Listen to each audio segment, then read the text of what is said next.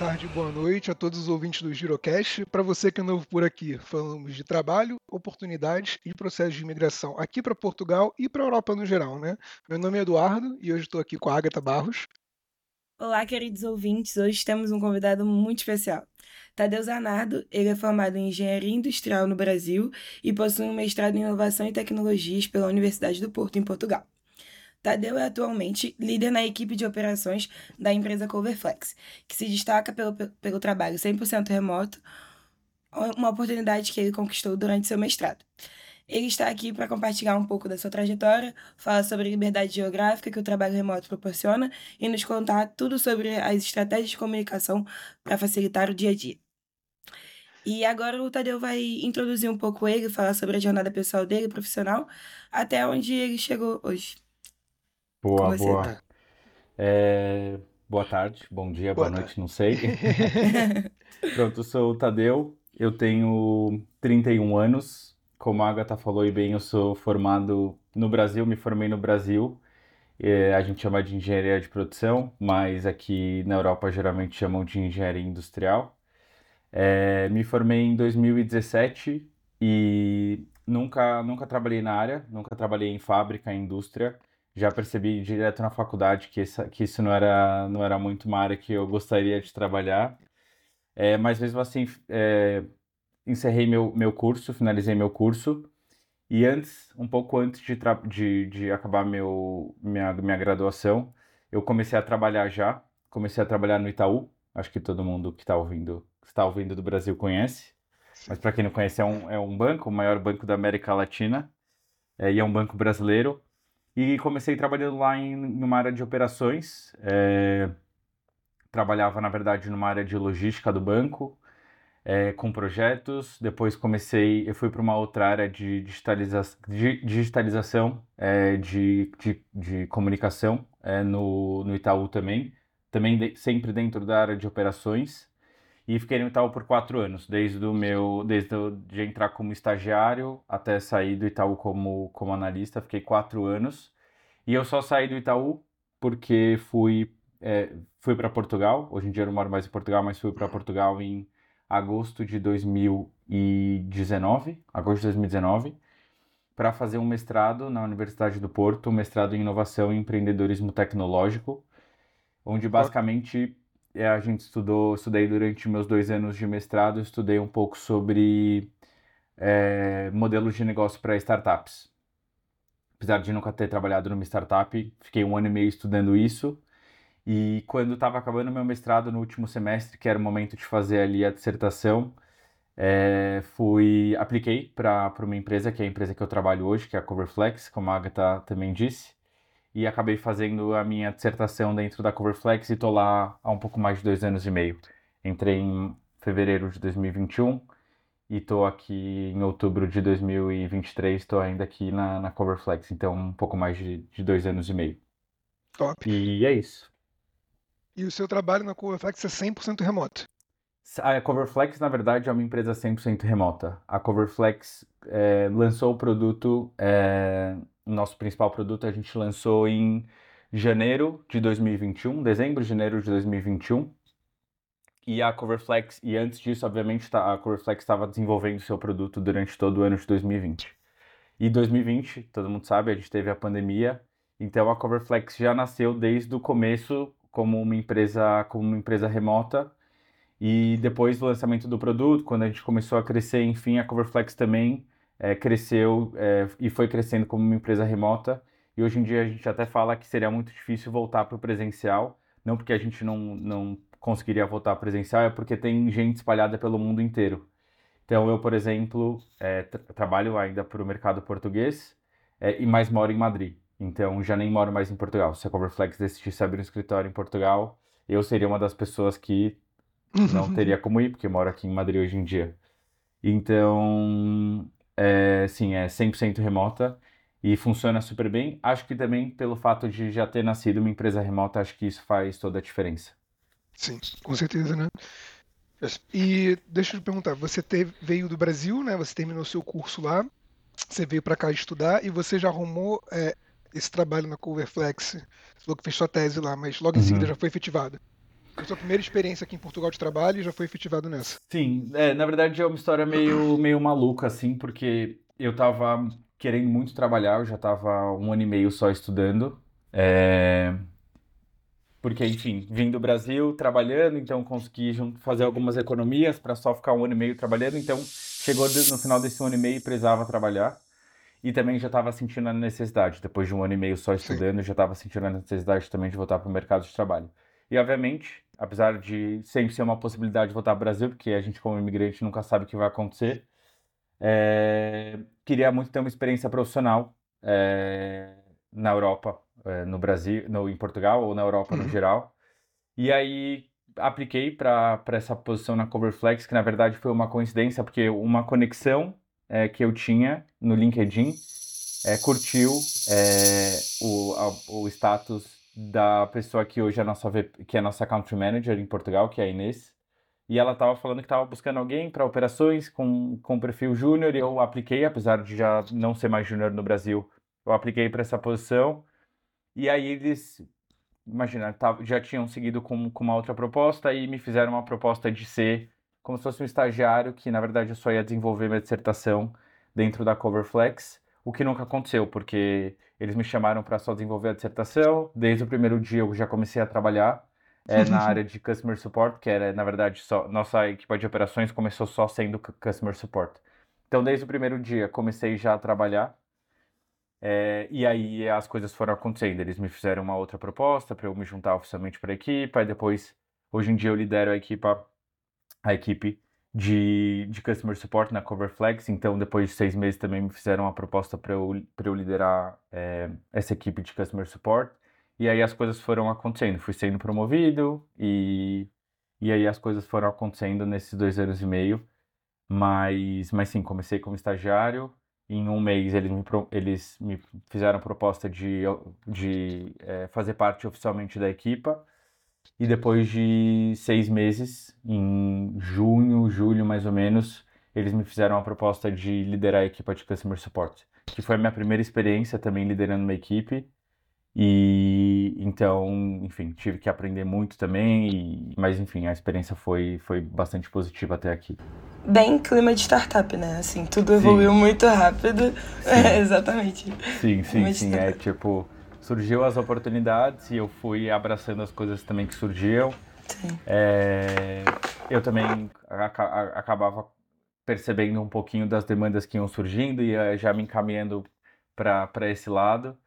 É, mas sim, é, é, é, isso, é startup. Também foi minha primeira experiência trabalhando numa startup. Trabalhava no Brasil numa empresa Grande. gigantesca, com cento, acho que quando eu saí tinha 105 mil colaboradores, o Itaú.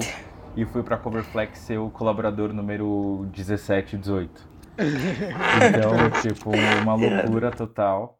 E aprendi muito, assim. Eu ainda aprendo muito, mas no começo foi uma curva de aprendizado gigantesca que eu tive que, que, que seguir para para conseguir entender um pouco do, do que estava acontecendo ali. Interessante. E você diria que você teve dificuldade para ou, ou, o que, que você sente? Porque você também já não era uma pessoa é, júnior, né? Você falou que aplicou uma vaga que pediu um perfil júnior, mas você já não era júnior. O que eu sinto aqui em Portugal, eu queria saber a tua opinião aqui. Pra, geralmente para as pessoas mais experientes, de fato, tem-se muita oportunidade de emprego aqui, mas para as pessoas mais júniores eu sinto que essa dificuldade é maior. É... é uma barreira de entrada muito grande, eu sinto, para as pessoas aqui conseguirem um primeiro emprego, principalmente sendo imigrante. Certo. Eu acho que, na verdade, assim, acho que sendo imigrante, o que é natural é que você tenha que dar um passo para trás e, tipo, abraçar coisas que talvez você. e experiências que você talvez já tenha vivido no Brasil. E não tô nem falando, tipo, brasileiro em Portugal, acho que isso é natural que aconteça em qualquer, qualquer pessoa que está imigrando. Porque o que acontece muito é que você perde completamente as suas referências do Brasil. Uhum. Então, quando eu comecei a procurar emprego é, aqui, imagina, quando eu procurei, comecei a procurar emprego aqui e comecei a procurar emprego também no Brasil. E era e a entrevista ia sempre para lugares completamente diferentes, porque eu, eu chegava e falava, ah, vim fazer um mestrado em Portugal, mas antes eu trabalhei no Itaú e depois eu fiz engenharia na Mauá. As pessoas já conheciam. Então, tipo, as pessoas já sabiam exatamente do que eu estava falando, do perfil que eu tinha, que tipo de empresa eu trabalhei, que tipo de universidade eu me formei. É, aqui as pessoas perdem completamente a referência do que, do que você do que você fez no Brasil. Então, eu fazia entrevistas aqui e falava, falava, ah, trabalhei no Itaú, aí a pessoa, Itaú? Não sei o que é Itaú. E aí eu tinha que explicar o que era Itaú, e aí explicava um pouquinho da dinâmica da operação. Aí depois explicava um pouco da minha formação, e as pessoas também não faziam ideia de que faculdade eu tinha feito, porque não conhecem as faculdades do Brasil, que, que é natural. Então, eu acho que é natural que a gente tenha que dar um passo para trás quando você quando você vai buscar emprego, quando você vai buscar emprego num lugar completamente desconhecido e, tipo, ser um pouquinho mais humilde aqui e tentar entender Sim. aqui um pouco do, do, do, enfim, do seu lugar, das oportunidades, enfim. Acho que é natural que isso aconteça.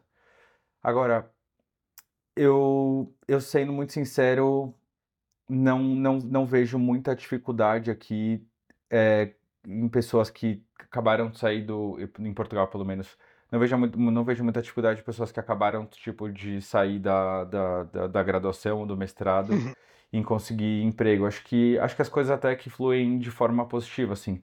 Pelo menos eu lembro que eu, eu acho que eu conseguiria comparar, por exemplo, a turma que fez, que fez graduação comigo no Brasil, é, acho que quase todo mundo saiu empregado, e a turma que fez mestrado comigo é, aqui em Portugal, quase todo mundo, se não todo mundo, saiu, saiu empregado. Então, acho que pelo menos eu nunca senti muito essa nunca senti muito essa diferença. O que eu senti diferença é só que as idades aqui para tipo sair da graduação aqui é completamente diferente do Brasil, tipo, eu me formei, sei lá, com 23, 24 anos e tipo tinha muita gente que estudava comigo no mestrado com 27, 28, que emendou numa, na graduação um segundo mestrado, que fez Erasmus também, que perdeu não sei o que de uhum. tempo, né?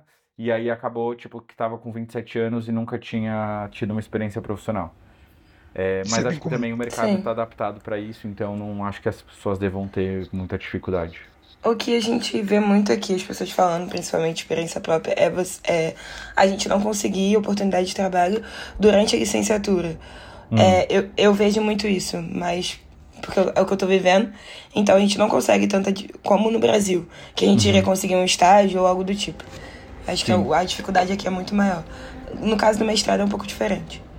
Sim, mas eu acho que mas no mestrado, mesmo no mestrado eu só consegui, eu acho, essa oportunidade porque eu já estava com o meu tempo 100% livre, porque eu só estava fazendo minha dissertação. Mas acho que é uma, eu acho que é uma questão mesmo cultural, assim. Sim. É verdade que no Brasil, tipo, por, por exemplo, no Brasil, eu, tra eu trabalhei no Brasil desde o meu segundo ano de faculdade. Sim. E, tipo, sei lá, a maioria dos meus amigos não estavam trabalhando talvez no segundo, mas no terceiro já estavam trabalhando. Aqui, isso não acontece, aqui é completamente diferente. Aqui as pessoas, tipo, acabam de trabalhar, acabam de estudar e depois vão procurar, tipo, oportunidade no mercado, e aí vão ser estagiários, às vezes com 26, 27, 28 anos. Uhum. E acho que a, diferença está um pouquinho aí, mas é uma questão mesmo cultural.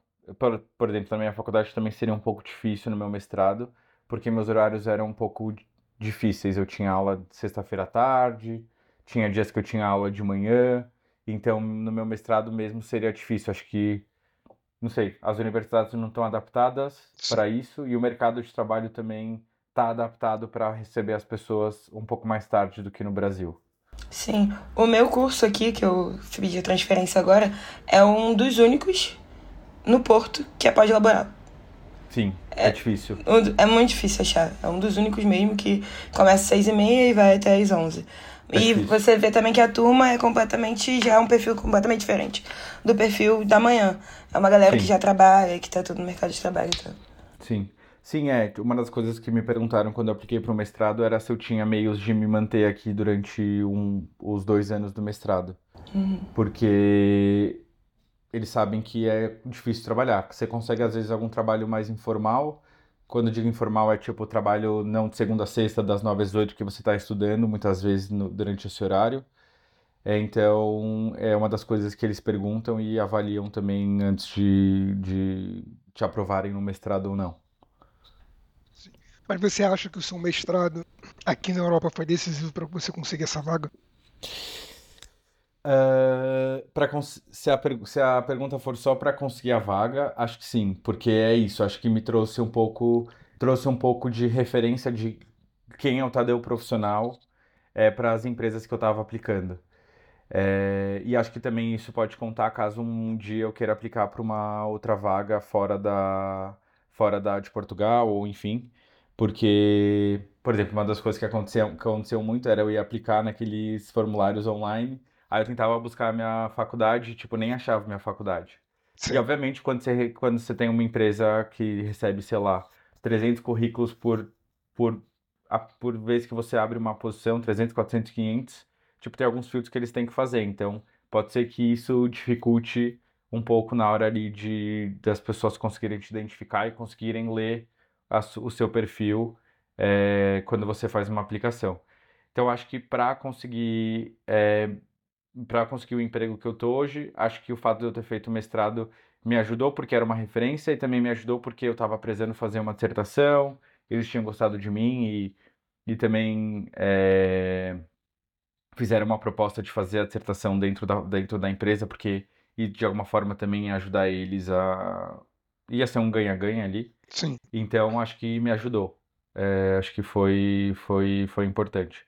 Agora, se o mestrado foi um mestrado tipo que eu acho que agregou muito para mim, não, não, não, não, ainda não consigo te responder mesmo, mesmo depois de dois anos. Acho que aprendi muita coisa. Hoje em uhum. dia eu tenho já uma visão muito mais positiva em relação a ele, mas é, não, não sei, assim, agregou de outras formas. O fato de eu ter vindo morar fora, o fato de eu ter tido uma experiência internacional. Aprendi também algumas coisas que foram importantes, mas acho que acho que no Brasil também a gente tem bastante bastante graduação, mestrado que são super bons também e, e o investimento às vezes é um pouco menor até. É, isso que você falou de é, comprovar, né? Um, um, pouco disso de se provar, né? Tipo, ter um mestrado aqui. A gente conversou com. A gente teve uma entrevista com um rapaz que é advogado uhum. e abriu uma empresa cá. E ele falou pra gente que ele sentia muita dificuldade de arrumar emprego como advogado aqui. Uhum. Entendi o porquê né? Que para ele, ele na hora ficava com muita raiva, mas ele montou a, própria empresa. Uhum. E ele uhum. tava falando pra gente que se ele tivesse que escolher, ele brasileiro, contratar entre uma pessoa formada aqui e alguém vindo do Brasil, ele contrata alguém formado aqui. Uhum. Não, não porque a pessoa é mais capacitada ou nada disso, é porque a pessoa já está acostumada com a cultura daqui, com as coisas Sim. daqui, com os processos daqui. Então, por mais que outra pessoa no Brasil possa ser muito, capa muito capacitada também, as empresas geralmente não estão dispostas a perder esse tempo. Né? Sim, é que. De adaptação. Sim. Acho que isso depende muito também, tipo, do, do, do perfil que. e, tipo, da profissão que você está buscando, né? Acho que, tipo, advoga, tipo, a advocacia é um meio muito técnico e muito específico. E, tipo, Sim. ele, a pessoa pode ser um advogado muito bom no Brasil, mas entende as leis do Brasil. Agora, é, uma pessoa que, sei lá, ou sei lá, um engenheiro que talvez não trabalhe na área, mas você quer contratar uma pessoa que tenha um bom raciocínio lógico e tal, eu, tipo, não vejo muito essa, essa barreira, assim. Sim. Sempre que eu tento fazer entrevista, eu tento fazer entrevista sem pensar muito na nacionalidade. E acho que isso é uma coisa interessante também na Coverflex, que não é, isso pra gente não é um impeditivo. É, a gente contrata as pessoas pela capacidade, tudo, e pela capacidade, não, não pela nacionalidade. Acho que isso é, isso é, isso é interessante e importante para mim também. Com certeza. Sim. Tá alinhado com seus valores, né? Acho que é o é mínimo também. É isso. A é equipe isso, é também. É, em relação a qual a sua opinião, assim, na importância do networking, na construção do networking, você acha que fez sentido? Porque você falou que viu a vaga pelo LinkedIn e aplicou. Uhum. Qual que você vê em relação à sua visão ao networking? Eu acho que eu acho que na verdade é que acho que networking as pessoas podem pensar o que que é networking de várias formas. É tipo, sei lá, ir em feiras e conhecer pessoas tal. Imagina, eu acho que se não fosse pelo networking de eu ter, tipo, preparado meu LinkedIn para, tipo, estar posicionado no mercado português, eu provavelmente não teria conseguido essa vaga. Poderia ter conseguido alguma outra de uma posição que eu simplesmente me candidatei e me chamaram, mas, tipo, eu lembro que quando eu fui procurar emprego, é, obviamente, uma das coisas que eu mais fazia era, tipo, vou no LinkedIn e vou adicionar portugueses. Tipo, tô em Portugal, uhum. tô buscando emprego em Portugal, vou adicionar português. Então, tipo, eu adicionava uma malta que tava, é, que era recrutadora, e adicionava CEO de empresa, CPO, tipo, adicionava, tipo, todas as pessoas que eu conseguia adicionar e que achava que poderiam ter algum match interessante com o meu. Claro, não vou, não ia procurar também, sei lá, é, designers para poder adicionar, ou uma, uma malta que trabalha com marketing, porque é muito distante do que da minha realidade. Mas eu que sempre trabalhei com operações, buscava ali algumas, tipo, vi uma vaga, vi uma, uma empresa que eu achava interessante, via quem era, sei lá, o CEO, o Customer Operations, sei lá o que, o Operations Analyst, e ia adicionando. Então, tipo, foi uma forma, foi uma forma de criar um networking ali, um, um network ali da, tipo, da comunidade que trabalha em Portugal e trabalha em, em um departamento que é o departamento que eu tinha interesse. E, na verdade, foi isso que, que me fez é, conseguir essa posição. Então, acho que é importante, é, mas acho que, tipo, as pessoas não, não precisam... É isso, quando a gente fala em network, a gente pensa muito em, tipo ah, eu vou ter, sei lá, vou na feira tal que tá tendo uma, sei lá, feira de emprego, eu vou tentar conversar com todo mundo, vou, não sei, tipo, a gente pensa sempre nessa questão mais física, mas acho que o LinkedIn é uma ferramenta muito boa para a gente poder fazer isso de forma cômoda, sem sair de casa, e lá tem muita informação que a gente consegue, que a gente consegue absorver para ser mais assertivo na hora de, de buscar trabalho. E já aproveitando isso, essa estratégia que você usou de adicionando as pessoas que você achava que faziam sentido, você já mandava mensagem é, com algum contexto, dizendo quem você era, dizendo o motivo ou não? Era uma coisa mais, eu vou tentar aumentar minha rede aqui em Portugal para ter mais conteúdo de Portugal chegando para mim. Não, eu, eu, eu ia mais, tipo, aumentar o, a, a rede, rede para receber mais, mais informação. Nunca fui de, tipo, ficar mandando muita mensagem no LinkedIn acontecia às vezes de eu ver uma posição e aplicar para e depois falar com o recrutador ali, falar, olha, apliquei para essa posição, gostei bastante e tal. Nunca resultou. Então, eu acho que o, o que fazia mais sentido para mim era adicionar pessoas para aumentar minha rede de contatos ali.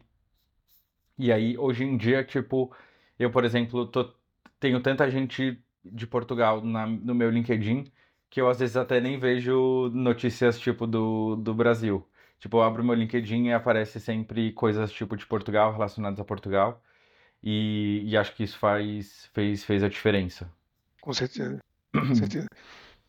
E deixa, deixa eu te fazer outra pergunta. Você falou que trabalha numa equipe muito global, né? Eu imagino mesmo, você falou que trabalha 100% remoto, já está em alguns países já com o Coverflex, né?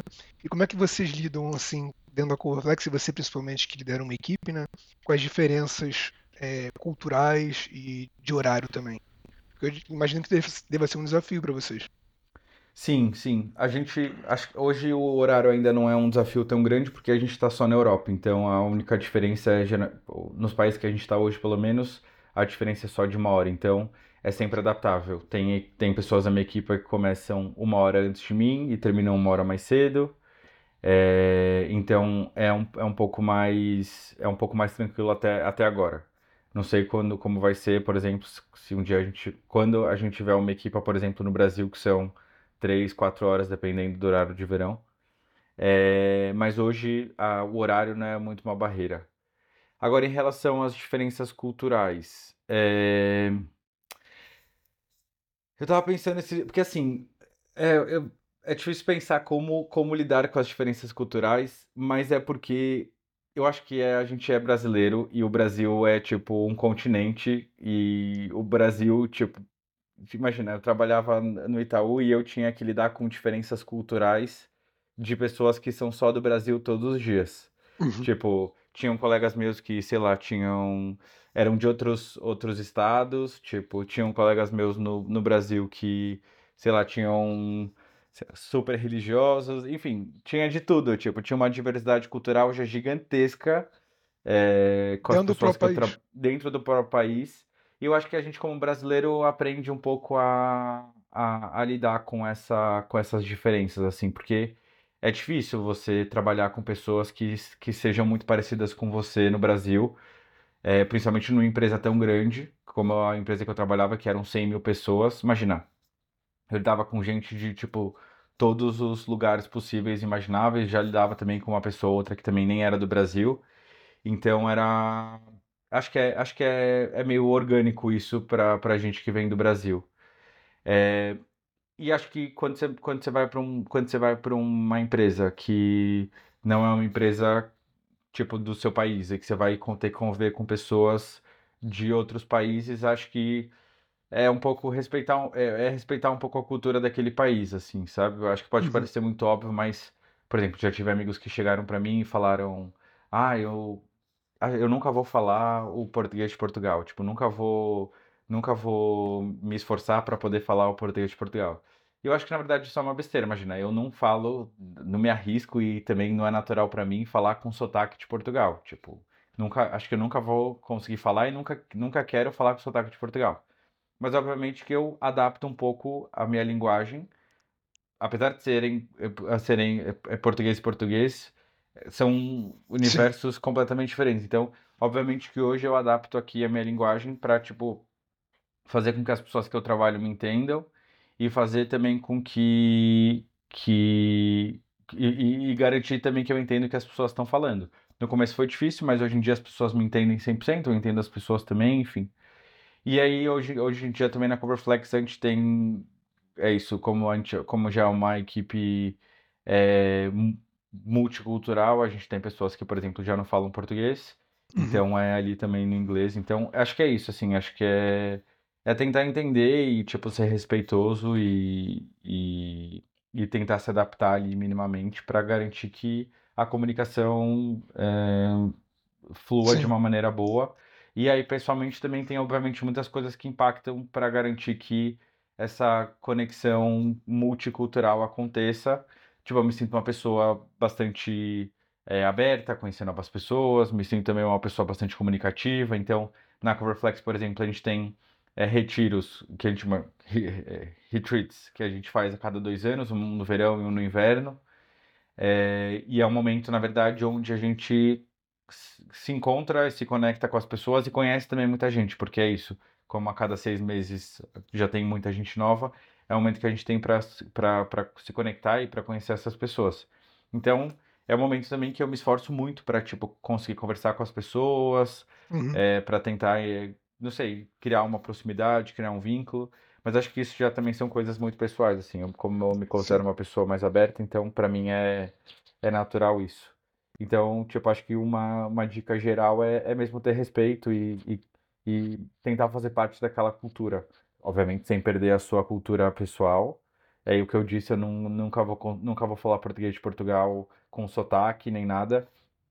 Mas hoje não tem nada que eu converse com nenhum colega meu do trabalho e que eles não me entendam que eu não entendo eles porque eu faço esse esforço. Sim. Eu quero eu quero fazer parte ali daquela daquela comunidade. Eu acho que até é, pelo menos é o que eu acho também. Eu concordo um pouco com você. Eu tenho uns amigos também quando chegaram aqui falando que não se esforçar para falar, né, o português uhum. de Portugal. E me parece um bocado de desrespeitoso até com os portugueses, porque como é que você vê no país dos outros e não está disposto a fazer eles te entenderem, a se uhum. fazer ser entendido, né? Acho que é injusto também. Acho que, acho que pra gente que já vem, já sabe essas diferenças, imagina, a pessoa tá aqui todo dia, às vezes nunca teve contato com um brasileiro, uhum. se for pro interior do país. Por que, que você vai forçar ele a tentar se comunicar claro. do jeito que você se comunica. Claro, né? claro, claro. Não faz sentido. E mas você diria que você falou agora, né, desse, dessa vocês têm um encontro, é isso a cada seis meses, um cada inverno, seis meses, sim. É, e isso é como é online? Não, não, não, é presencial. É presencial, tá. Sim. É, eu ia te perguntar isso, porque eu trabalho híbrido, né? Eu vou uma vez por semana. E às vezes eu sinto essa dificuldade, minha equipe também é muito global, eu trabalho com muita gente na Alemanha, muita gente na China. E realmente, às vezes, eu sinto que essa falta de contato faz diferença. Eu fui na Alemanha agora, conversei com alguns usuários, com alguns stakeholders que eu tenho, e eu sinto que depois a conversa online fica diferente, sabe? Uhum. E eu também me esforço muito para esses momentos de, de contato, assim. Quando eu tenho contato, posso ter o contato com as pessoas, eu me esforço, porque eu acho que faz diferença. Acho que no trabalho remoto, assim, é legal, é bom. É possível trabalhar remotamente, mas acho que esse contato também, quando a gente tem a oportunidade, é bom de estreitar os laços, sabe? Total. Acho Sim. que a gente tem que aproveitar. Sim, eu, eu me. Eu me Assim, a, a dinâmica que eu tenho hoje com a equipa é completamente da dinâmica que eu tinha ou que eu pensaria em ter quando eu trabalhava no Brasil, ou se eu trabalhasse numa empresa é, é, é 100% presencial ou híbrida, enfim. Porque aí, pelo menos, se for híbrido, pelo menos algum contato ali com a sua equipe você vai ter. No caso da Coverflex, não. Então, tem algumas coisas que eu acabo fazendo que são para que de fato a gente consiga estreitar a relação. Então, por exemplo, como a grande, grande maioria da equipa tá em, tá em Portugal, eu tento ir, sei lá, cada dois, três meses para Portugal, ou seja, não tenho nenhuma necessidade de ir, mas me esforço para ir para Portugal para trabalhar junto com a equipe, porque para mim isso também é importante, para mim é importante ter esse contato e essa convivência. É, uma das, eu também faço várias coisas no dia a dia, por exemplo, eu tenho one on one com a equipa, é, com todas as pessoas pelo menos a cada 15 dias. E o que eu sempre falo, e isso de fato não é só da boca para fora, é pelo menos metade dessa da one on one, que é de meia hora, 40 minutos que seja, pelo menos metade dessa reunião a gente vai falar sobre tipo coisas completamente aleatórias. Uhum. Então, tipo, eu de alguma forma tento criar laço com as pessoas, é, mesmo nesse, nessas obrigações mais corporativas que a gente tenha para fazer. Então, tipo, acontece às vezes, tipo, de eu ter 40 minutos de one on one com uma pessoa e a gente ficar 40 minutos falando sobre, sei lá, o gato dela, e depois eu falar sobre o cachorro, meu cachorro tá no Brasil, e tipo, a gente não falou sobre nada de trabalho, e a gente prezaria, eu falo, ah, desculpa, a gente falou sobre coisas boas, apesar de ter sido incrível, é, uhum. é, coisas pessoais, apesar de ter sido incrível, vou marcar 15 minutos aqui para a gente poder falar amanhã, ou quando você tiver horário na agenda, e aí sim a gente fazer a nossa no one e falar sobre... Opa, peraí que minha Siri ligou aqui. É, para aí sim a gente falar sobre o one-on-one, fazer a nossa one-on-one e falar sobre coisas profissionais. Então, é, a gente também tenta nunca desmarcar é, as reuniões que a gente tem semanais com a equipa e também as nossas reuniões são muito para a gente estar tá ali em conjunto e conversar. Nem sempre é fácil, porque às vezes a equipa não está muito inspirada e aí as pessoas não querem falar muito, mas eu sempre tento puxar e falar: e aí, malta, como foi o fim de semana? O que aconteceu? O que vocês fizeram? Então, tipo, acho que esse é um esforço que é importante, é importante para mim e acho que é importante também para a gente conseguir manter uma equipe, uma equipe é, unida, porque não tem aquela o cafezinho que você vai tomar com seu amigo depois do almoço uhum. para poder falar sobre coisas aleatórias. Então, eu realmente faço muito esforço é, e acho que a equipe percebe muito isso. Eu faço muito esforço para garantir que a gente tenha uma conexão ali, que a gente consiga de alguma forma se conectar, mesmo tendo 100% remoto e vendo as pessoas três, quatro vezes no ano. É, então acho que é muito é muito uma questão tipo de esforço mesmo e entender qual é a dinâmica que funciona para cada equipe. A gente demorou Além... para acertar uma Desculpa te interromper. Não, Além do one on one, você usa alguma outra estratégia, ferramenta para alinhar a comunicação com a equipe? Uh, a gente tem algumas ferramentas que a gente utiliza, por exemplo, a gente usa o Lipsa para poder definir metas da equipe e pra, também para poder fazer avaliações. E acho que o Lipsam é, funciona muito bem. Desculpa. Porque a gente é, tem ali a, a gente, eu consigo colocar ali as metas da equipe e a gente consegue fazer o acompanhamento de como essa meta tá in, essa métrica está indo. Então, tipo, quando eu preciso de mais resultado, a equipe também obviamente tem acesso a dashboard individual para conseguir ver quão longe da meta tá, quão perto da meta tá. É, mas é, e aí as, nas, é na, são nas one-on-ones onde, que, que eu utilizo aqueles, aquela segunda metade da one-on-one para poder puxar sobre, é, sobre uma métrica de uma pessoa, falar, olha, aqui essa métrica aqui que você tem como, como métrica definida não está muito bem, o que a gente pode fazer para melhorar, como que eu posso fazer para te ajudar, enfim. São nesses momentos que eu consigo de fato puxar aqui pela equipe e conversar. É, e aí uma das ferramentas que, eu, que a gente usa na Coverflex eu gosto bastante é o Lipsam, Aí, obviamente, a gente também utiliza várias outras ferramentas que indiretamente ajudam muito também nesse, uhum. nesse elemento, tipo Notion, é uma ferramenta muito boa para você colocar ali as informações que, que são importantes e partilhar com alguém ou partilhar alguma coisa com a equipa. É...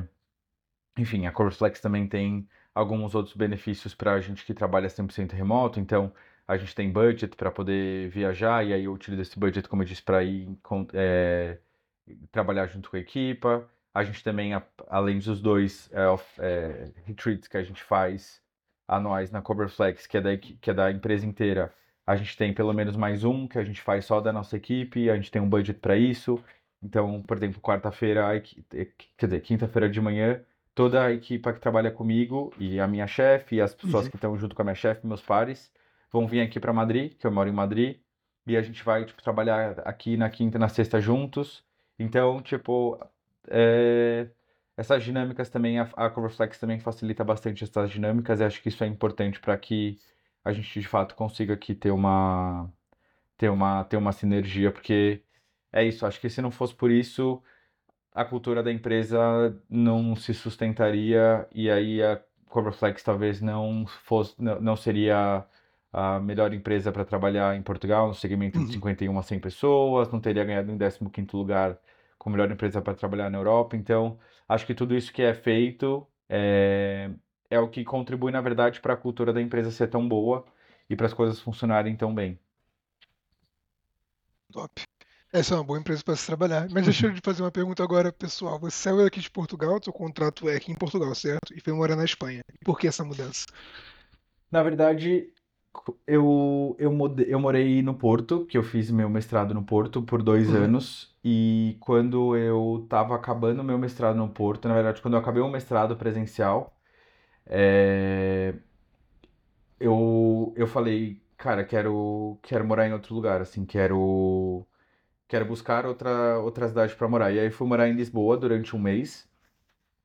É, e eu Como adoro. que foi a experiência? Desculpa perguntar de Eu adoro Lisboa, adoro Lisboa. É, Eu me vejo, me, me vejo, me veria muito morando em Lisboa, assim, porque é uma cidade que eu gosto bastante, acho que funciona bem. Acho que tem todos os problemas de uma cidade de uma cidade grande e, enfim, todos os problemas também que a gente tem visto aí de arrendamento e tal, que não acontece só em uhum. Portugal, na Europa toda, mas acho que em Portugal as coisas estão um pouquinho mais complicadas.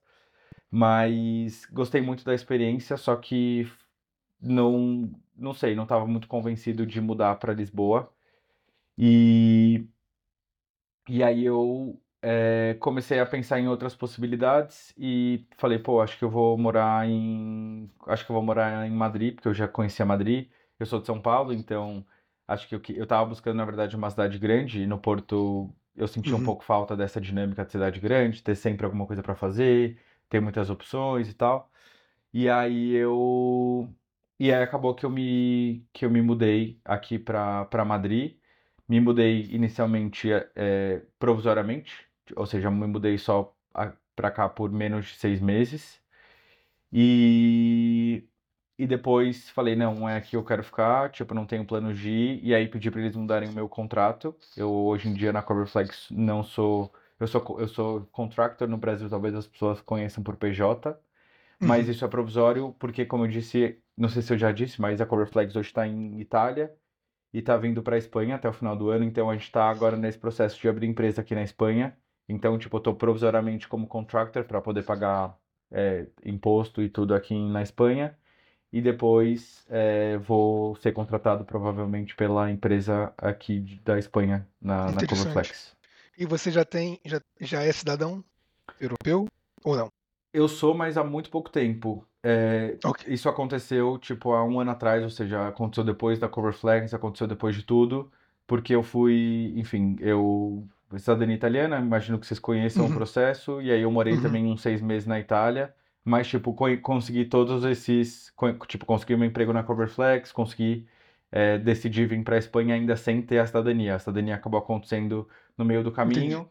É, então, tipo, ser muito sincero, a cidadania não me ajudou até aqui, mas é uma coisa ótima. Não, não vou, obviamente, é, se eu precisar, sei lá, buscar outro, outro emprego, se eu precisar mudar de país, a cidadania com certeza vai me ajudar bastante. Deixa eu te fazer uma pergunta, assim, que eu tenho uma curiosidade. Você que trabalha já 100% remoto há um, há um tempo já, você trabalha, trabalharia presencial novamente numa empresa que é obrigada a trabalhar presencial? 100% presencial, acho que seria difícil. Tipo, okay. uma empresa que fala, você tem cinco dias por semana, é, eu acho que eu não conseguiria ir. Mas eu sinto um pouco de falta de trabalhar. É, eu sinto muita. Eu, eu, eu gosto muito de, tipo, conviver com as pessoas do trabalho. Então, tipo, eu era sempre aquela pessoa no meu antigo trabalho que chamava para tomar um cafezinho, descia entre uma reunião e outra e conversava um pouco. Então, eu sinto muita falta disso. É, mas ao mesmo tempo, para mim é, é, tem muito valor, por exemplo, eu poder ir para o Brasil e ficar trabalhando do Brasil durante dois meses, porque na Coverflex é, é realmente assim, tipo, eu preciso avisar minha chefe que eu vou para o Brasil, mas não é tipo para pedir para ela ir para o Brasil. É realmente uma empresa remota, então, tipo, eu só falo, olha, eu vou trabalhar do Brasil e tal, só para você saber que eu vou estar trabalhando de lá. Então, é, valorizo muito, tipo, o fato de eu poder ir para o Brasil em dezembro, trabalhando, é, não precisar tirar das minhas férias e voltar. Agora eu vou ao Brasil dia 8 de dezembro para passar o Natal e volto só dia 18, porque passagem estava mais barata, então eu falei, vou e vou aproveitar ficar um mês e meio e, tipo, zero problema. Se eu tivesse que eu trabalhasse numa empresa que é remota, que é presencial, ah, dificilmente eu conseguiria um mês e meio trabalhar remoto, porque, enfim. Sim. Então, assim, não vou dizer que não voltaria, acho que optaria se eu tivesse a opção, tipo, se eu recebesse duas propostas, por exemplo, uhum. uma empresa 100% presencial, uma empresa 100% remota, eu ainda iria para a empresa 100% remota. Acho que funciona Sim. bem e eu tenho, tenho conseguido me adaptar bem. Eu vou uma vez por semana também para um coworking, porque tem mais três colegas da, da minha empresa que trabalham daqui. Então, tipo, eu consigo sair de casa, trabalhar um pouco fora e tal. Mas é, eu acho que o híbrido, acho que é o, é o, modelo de trabalho que eu acho que mais gostaria, mas estou muito uhum. adaptado pro, pro remoto. Legal, legal. Eu faço a pergunta porque eu vejo, quando estava na Alemanha, agora a minha empresa queria voltar com o pessoal é, presencial. E lá é uma vez por semana também na Alemanha. E o pessoal falou que se fosse isso, eles iam embora do trabalho. É. Para de trabalhar. Pois, é assim, é isso. O que, eu, o que eu sinto muito, eu vejo muita empresa. Não, não sei se eu vejo muita empresa em Portugal. Eu vejo algumas empresas tipo europeias voltando agora para o modelo. Uhum. e americanas também. É, voltando para o modelo presencial. E no Brasil também, tipo, tenho visto muitos amigos reclamando disso. E um pouco do que eu sinto é, tipo, tem até uma desconfiança do, de, do, da origem disso e tal, mas o que acho que deve mais incomodar é, tipo, ah, vamos voltar presencial, tipo, só porque a gente vai voltar presencial. É isso. Tipo, as pessoas não vêm, isso não vem com, tipo, uma justificativa, ah, mas porque a gente quer, é, não sei, não, tipo, ah, reduziu produtividade, aí não mostra como que, como que mediu isso. Imagina, eu, eu trabalho muito mais é, remoto e não tenho dúvida nenhuma do, da, da, do nível de produtividade da minha equipe. Tipo, nunca foi uma uhum. questão, nunca achei que eles estavam sendo menos produtivos porque estavam em casa. Acho que a equipe trabalha muito bem, tem uma dinâmica muito boa e não vejo mesmo é, motivo para voltar presencial. É, Quando eu tava... Não é impeditivo, né? Uhum. Quando eu tava no Brasil, eu trabalhava numa multinacional de Barcelona. Uhum. E aí foi é, uma ordem da, de Barcelona que ia voltar presencial. Então, é, mundialmente ia ter que voltar presencial. Uhum. E aí a gente voltou todo mundo presencial, mas é, no caso era híbrido também, eram três vezes por semana. Uhum. Só que não tinha necessidade, porque assim, não sei se você tem a noção, mas eu morava na Penha e trabalhava na Barra. E isso era, sei lá, uma hora de distância, tranquilamente. Sim. E aí a gente se atrasava ou, faz, ou passava por perrengue à toa. Sim. Que o modelo é, remoto é bem melhor e a gente rendia mais também. Claro. E então, Mas, o que acontece muitas vezes é, tipo, a pessoa vai pro escritório trabalhar presencialmente para ter reunião online. Tipo, isso é um clássico. Exatamente. Isso é um clássico, porque nem todo mundo tem que estar tá lá, tem que estar tá presencial no mesmo dia. Aí vai todo, vai tipo, três pessoas da equipe pro escritório e aí quando tem que ter reunião, faz reunião online. É, não. Enfim, eu, eu acho que, imagina, eu acredito que deva existir uma justificativa por trás da maioria dessas empresas. Nunca, nunca foi atrás de também tentar uhum. entender uhum. como que isso é calculado e enfim. Mas realmente não vejo muito. Não vejo muito.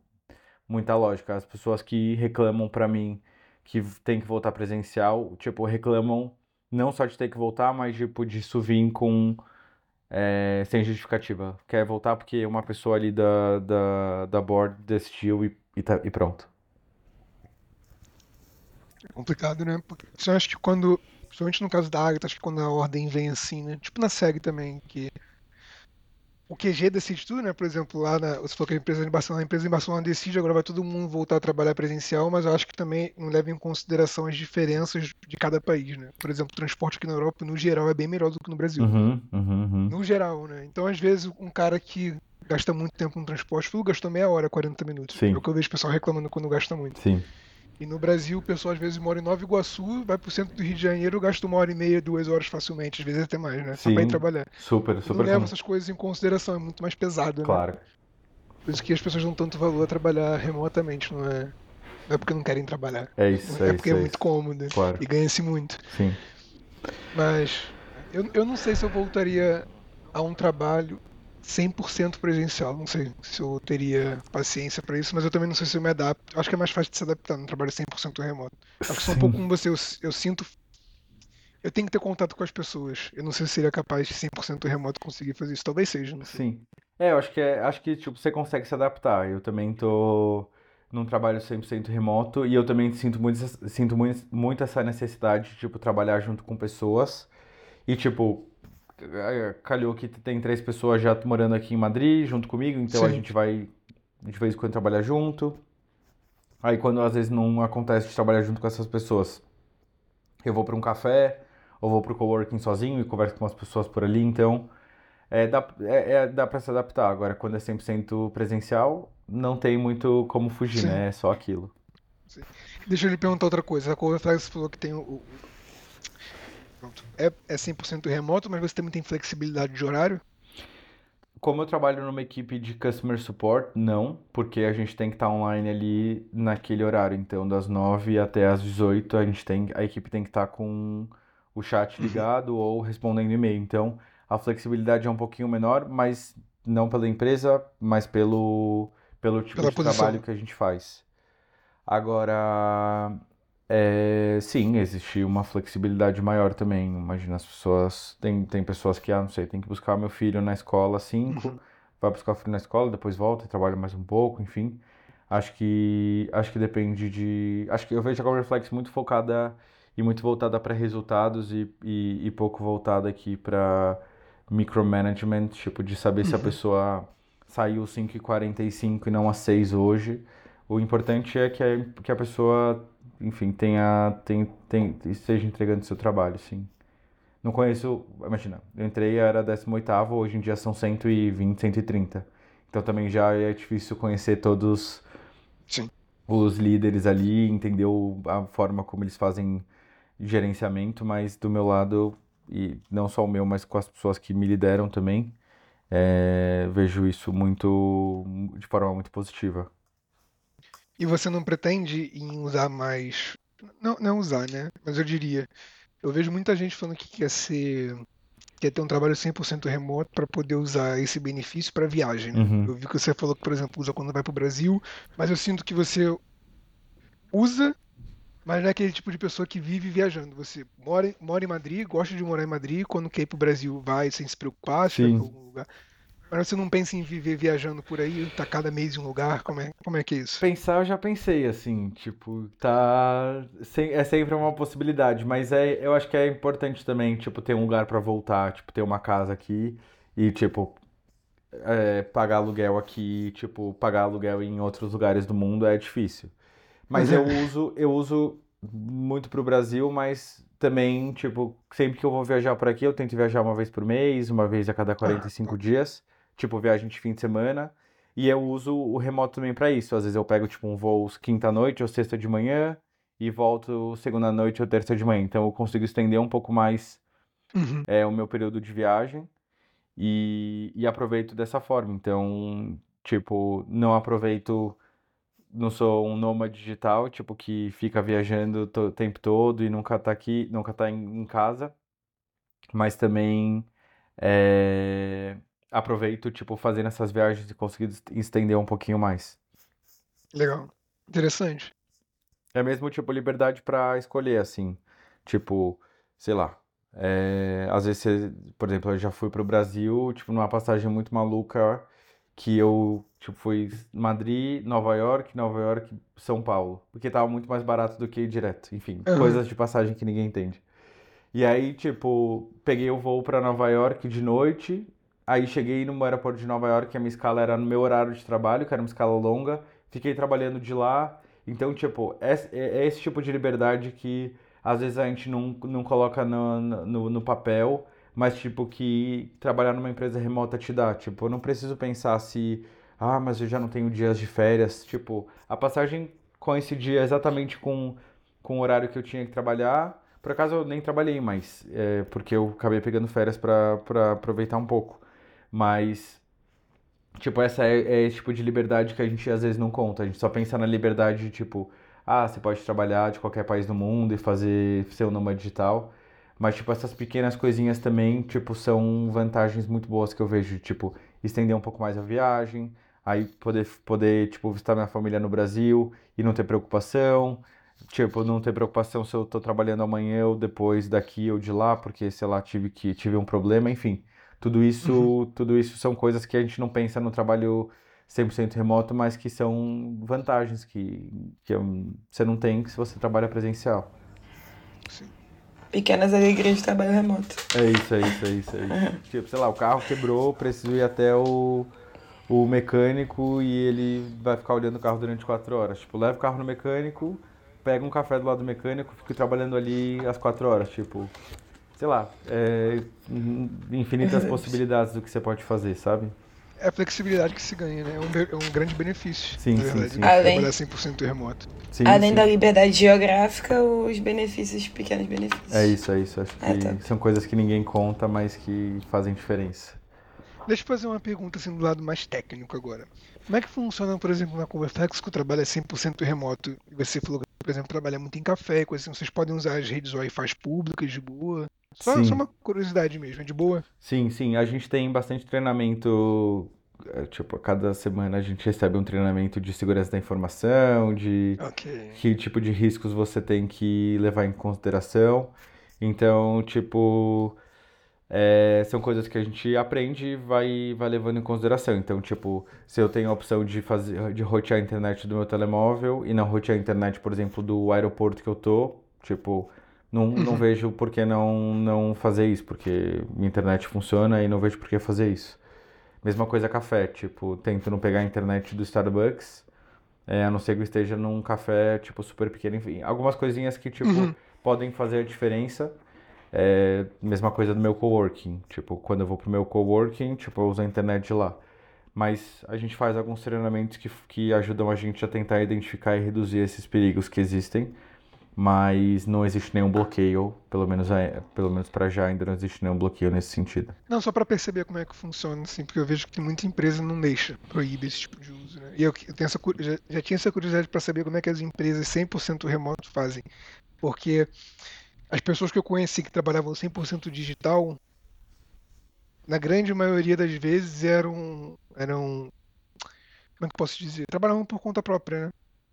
Você, acho que vai ser a primeira pessoa que eu converso, assim, uma conversa longa, né? Que trabalha para uma empresa 100% remoto, de fato. Sim. E por isso que eu tenho, tenho essa dúvida. Sim, sim. Tipo, ele, a, gente, a gente toma os cuidados e a gente faz, como eu disse, muito treinamento em relação a isso. Mas ainda não existe nenhuma limitação, pelo menos para o que eu faço. Obviamente que eu não sei como que funciona isso para o resto da empresa. Imagino que, tipo, talvez pessoas que tenham que lidar com informações mais sensíveis e tal, certeza uhum. absoluta que existe uma proteção maior e uma. Obviamente, obviamente que isso também é uma, uma questão importante, ou seja, a, cada, cada pessoa que trabalha na empresa é limitada para acessar certos tipos de informação. Eu não acesso na Coverflex e não, não consigo, não é que eu não acesso porque eu não quero. Eu não consigo acessar qualquer informação que eu queira de cliente ou de qualquer coisa que seja, porque é, é limitar o meu o, o, o, meu perfil é limitado só para as coisas que realmente são necessárias para mim. Então, imagina, não sou expert no assunto para uhum. debater aqui, mas sei que existe é, sei que existe essa preocupação e, e o que chega para mim, na verdade, tipo, são algumas indicações, alguns cursos que a gente faz, e, e, pronto, mas não, não sei muito bem como funciona, como funciona isso, para ser bem sincero. Eu tenho mais uma pergunta que eu queria saber. Quer falar? Falei. Não, eu ia entrar na outra pergunta, mas eu não sei se é a melhor que eu vou fazer. Então vai. É, como você vê, assim, a ascensão do trabalho remoto em Portugal e na Europa também no geral? Você acha que a tendência é crescer o trabalho remoto ou ir diminuindo por conta do fim do Covid? Eu acho que infelizmente é ver cada vez mais, cada vez menos, tipo, é, posições tipo 100% remotas ou posições que de fato apoiam o trabalho remoto, o que é muito triste, porque é isso acho que dá, dá, dá muita liberdade para as pessoas é, poderem escolher a forma como vão trabalhar. Acho que, acho que na Coverflex é até mais do que isso, assim, eu vejo que isso na Coverflex é até uma forma de reter pessoas para dentro da empresa. E acho que, tipo, é, é, eu, acho que é uma, eu acho que é uma questão importante, que é pouco discutida. Igual a gente falou aqui sobre É, no Brasil, a gente sabe tipo, de pessoas que ficam uma hora, uma hora e meia no, no transporte público para ir, depois mais uma hora, uma hora e meia no transporte público para voltar, ou às vezes nem no transporte público, no próprio carro, mas perde três horas do dia para ir trabalhar. E às vezes é isso, às vezes é tipo, porque uma pessoa decidiu que ia ter que ser presencial e pronto. Ter, acho que todo mundo aqui tem várias histórias, tipo, de pessoas que, sei lá, é o que eu falei, ia para o escritório para ter reunião presencial. Eu tenho uma amiga minha que, durante o Covid, o chefe dela é, fazia eles terem reunião todos os dias às 9 horas da manhã para saber se as pessoas estavam acordadas ou não. Tipo, no final das contas é uma estupidez, é... mas, mas é o que acontece. A gente tem, acho que tem, a gente já tem visto bastante exemplo aí de empresas que estão acabando com o remoto que empresas que até tinham. É, vocês devem ter visto que o Zoom tá uhum. voltando agora para o presencial. O Zoom que, tipo, existiu na pandemia e, é, e cresceu na pandemia e é, deveria ser o maior defensor do remoto, enfim, tá voltando para o trabalho presencial e, e é. É desanimador.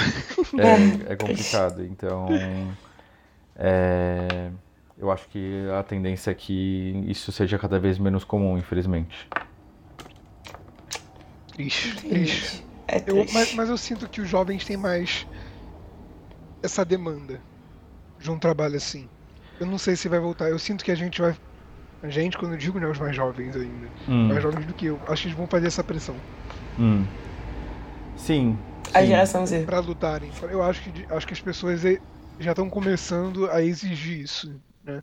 Ou não exigir, mas eu acho que tá, talvez no futuro, eu, eu, como eu enxergo, tá? Uhum. Seja uma moeda de troca como é o salário hoje em dia. acho que as empresas vão começar a negociar os benefícios que você tem ou não. Sim. Eu acho que a gente vai chegar nesse ponto.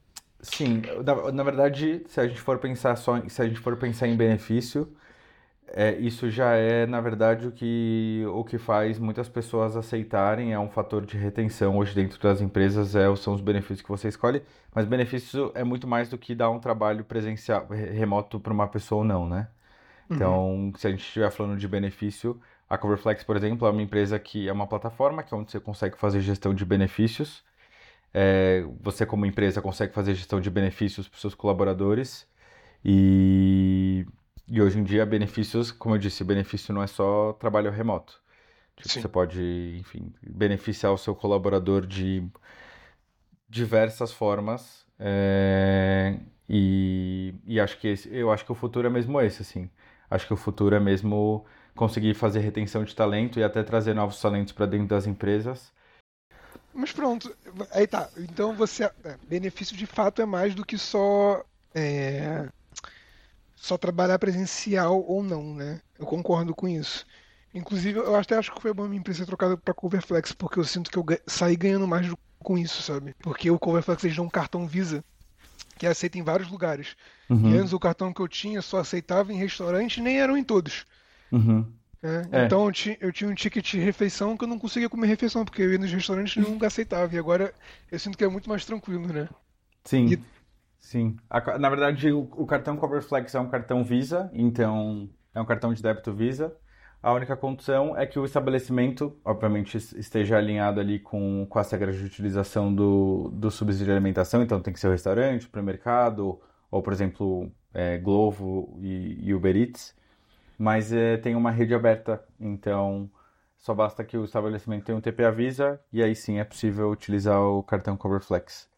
Mas sim, cover é uma da, uma da, uma, um dos pilares da Cover Flags é o subsídio de alimentação, mas geralmente as pessoas conhecem a Cover Flags até mais pelos, pelos benefícios, é porque a gente tem é, um, um, segundo pilar da Cover Flags é mesmo toda a parte de benefícios que a gente tem em Portugal e agora também em Itália, é, além do, do, de seguro de saúde e acidente de trabalho. Mas, uhum. mas sim, é, é, subsídio de alimentação é uma das, é uma das, da, das frentes que a gente tem aí que as pessoas gostam bastante também de utilizar. E hoje qual eu... produto. Vai falar. Não, pode falar. Eu ia, perguntar do, eu ia perguntar do produto, só para entender um pouco mais, antes da gente encerrar, tem, acho que a gente já passou um bocadinho no tempo. A, tem aplicação, eu sei que vocês têm desconto em algumas outras, alguns outros websites, tipo uhum. é, Adidas e coisas assim, a Coverflex dá desconto. Eu sei também que você pode colocar outros benefícios lá dentro, né, se eu quiser pagar. É, não só alimentação, acho que a Coverflex também cobre isso, se eu quiser colocar outros benefícios lá, mas o que, que vocês oferecem? A, a, o principal produto da Coverflex em Portugal é um produto que a gente chama Coverflex Wallet. A lógica é, a base é a mesma para todos os países, mas obviamente que, a, que, que o produto muda de país para país, porque isso tem a ver com a legislação e benefício fiscal que cada país dá. Mas em Portugal, que hoje é o nosso principal mercado, o nosso principal produto é um que a gente chama Coverflex Wallet, que na verdade são quatro componentes dentro do mesmo produto. Então a primeira é uhum. subsídio de alimentação, então todo colaborador vai ter acesso a um cartão Visa, como a gente, como eu disse, e ele vai poder utilizar em supermercado, restaurante e, e compras online, tipo Glovo e Uber Eats. O, o segundo pilar do, da Coverflex Wallet é benefícios. Então hoje a Coverflex tem 12 benefícios, 12 benefícios, 11 ou 12 benefícios disponíveis para os colaboradores. É, então as empresas podem ativar e desativar a qualquer momento os benefícios que querem disponibilizar para os colaboradores, mas eu posso alocar um valor é, para cada um dos meus colaboradores em benefício e o colaborador pode gastar, por exemplo, ginásio fitness para gastar em ginásio, em academia, no, como a gente chama no Brasil, saúde e bem-estar, então posso utilizar esse saldo em farmácia, posso utilizar em tecnologia, poupança e reforma, paz social, despesa cena, enfim, são 12 categorias e o colaborador tem autonomia para decidir como gastar esse dinheiro e todas as categorias, obviamente, são isentas ou de segurança social ou de segurança social mais IRS. Uhum. Depois, o quarto pilar é, é, seguros. Então, a Coverflex é também uma mediadora de seguros. Então, a gente tem toda uma experiência digital para incluir excluir colaborador.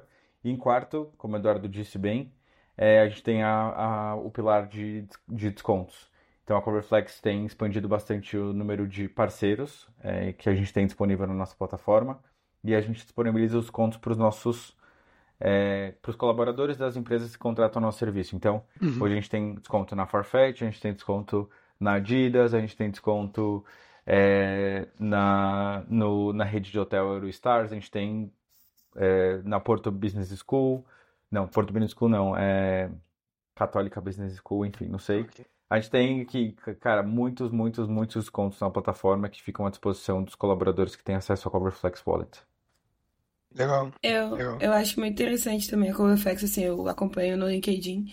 E ela tem uma marca muito é, construída como empresa. Tipo, há pouco tempo teve uma. Eu dei uma olhada num processo seletivo que vocês estavam fazendo em relação a, a desenvolver mulheres em tech. Uhum. Eu não uhum. lembro muito bem qual era o, o Sim, o, eu sei qual é. Pra passar. E aí eu marquei uma amiga minha, ela até fez a entrevista e ela ficou toda animada e tal. E eu acho muito interessante isso, porque eu só eu, eu sigo, além do Tadeu e a Coverflex, eu sigo outras pessoas da Coverflex. Uhum. E eu vejo que todo mundo postando várias coisas voltadas pro social também. Acho muito uhum. interessante isso. Sim, acho que uma das coisas que eu, que eu acho que são mais interessantes na, na Coverflex é mesmo a, a, a forma de, de se comunicar. Acho que é uma coisa que que é que é muito que, que, que a gente faz isso muito bem a forma que a gente também explica o nosso produto enfim é um produto é um produto que no final das contas é, é complexo porque envolve toda a parte de finanças isenção uhum. de, de imposto é, como que o que, que é um benefício que isso também é muito novo na cabeça das pessoas então é um produto muito complexo mas eu, eu sempre costumo dizer que a Coverflex faz um trabalho muito bem feito é, explicando e simplificando a forma de explicar para as pessoas como que funciona é, todo esse universo de finanças, que é um universo extremamente uhum. complexo. Então, é isso, é a forma de mostrar o produto, mas também a forma de, de se comunicar. A Coverflex faz isso muito bem, eu gosto, gosto bastante também. Acho que tá. Acho uhum. que a uhum. comunicação da Coverflex está à frente da comunicação que eu vejo na grande maioria das empresas startups, empresas muito grandes, acho que a gente faz isso muito bem mesmo. Só uma curiosidade, a Coverflex entrou lá na SEG com os colaboradores pedindo. Alguns colaboradores hum. ficaram sabendo da iniciativa, né? Ficaram descobrindo que existe o Coverflex e eles solicitaram para o RH. Olha, sim. tem esse cartão aqui que é melhor de alimentação, a gente quer esse cartão, não quer mais o outro. Acontece, acontece. Sim. sim. Foi meu caso e... Tadeu, para encerrar, é, que conselho ou mensagem você gostaria de partilhar com os nossos ouvintes que aspiram a uma carreira internacional na Europa? Certo. É... eu acho que, acho que o principal conselho, e acho que a Agatha e o Eduardo vão, vão é, concordar comigo, é, tipo, se você tem essa vontade, é, é se jogar. Porque, tipo, imagina, vocês devem ter ouvido já de muita gente quando vocês falam que vocês moram em Portugal, falando, ah, mas eu morro de vontade de morar em Portugal, não sei o quê, mas eu tenho receio por causa da minha família, não sei o quê. Obviamente tem algumas questões que são importantes, não estou querendo aqui é, é, tentar convencer ninguém a vir para Portugal, para qualquer lugar, de forma legal, enfim. Mas é, tipo, se você tem essas condições, é tipo, se jogar e, e vir, porque é isso, se a gente acho que tem que ter planejamento, mas se a gente também ficar pensando muito, ficar colocando na balança, a minha família está no Brasil, meus amigos estão aqui, o euro não sei o que, e o real, eu tenho emprego aqui, estava. Se a gente ficar pensando muito, a gente não vem. E acho que foi mais ou menos como aconteceu comigo, assim.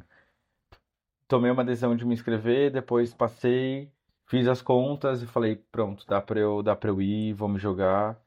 Então acho que o principal conselho é, tipo, tira do papel e, tipo, faz as coisas acontecerem, por mais óbvio que seja esse conselho. Tipo, eu vejo muito amigo meu, tipo, sempre me falando, ai, quero muito morar na Europa, quero muito fazer isso, quero muito fazer aquilo. Tipo, tem condições de vir, tipo, tem condições de vir aqui pra cá de forma é, legal, uhum. é, mas não vem porque coloca muita coisa no, no papel e é, sei lá, você vai quebrar a cara, muito provavelmente, vai dar muita coisa errada, muita coisa vai sair é, do, do seu planejamento, mas as coisas também dão certo e a gente é brasileiro e faz as coisas acontecerem, então... Com certeza. É eu concordo, eu concordo com você. Acho que é Também. difícil, mas no final vale a pena. Se você realmente quer, né? Sim, sim. Se realmente é, a vontade é de sustentar fora. o processo. É isso, é isso, é isso. Acho que é o mais importante. Isso. Mas olha, Tadeu, muito obrigado. Queria agradecer a sua presença. Foi muito boa a conversa. Foi muito bom para entender mais um pouquinho desse lado do 100% remoto, que eu conheço pouco. É... E é isso, obrigado por compartilhar sua experiência, acho que vai ser muito bom. Já tinha um pedido pra gente, alguém que trabalhasse 100% remoto, então saiba que vão, vão estar ansiosos para ouvir sua conversa e você ajudou outras pessoas. Boa, boa. Obrigado Obrigada, eu, Tadeu. obrigado pelo, obrigado pelo convite. É, enfim, tem, não, eu não tenho nenhum projeto para partilhar, mas se alguém quiser me seguir no LinkedIn, meu LinkedIn é Tadeu Zanardo. É, se procurar Tadeu Zanardo ou Tadeu Coverflex, já deve achar. Uhum. E é isso, só mandar mensagem, eu também estou sempre à disposição para ajudar. Obrigada, Tadeu. Foi um prazer receber você. Faço das palavras do Dudu as minhas. E a gente vai compartilhar e tal e marcar você. Tá bem, combinado. Obrigado, Agatha. Obrigado, Dudu. A gente que agradece. Tchau, tchau. Tchau, tchau.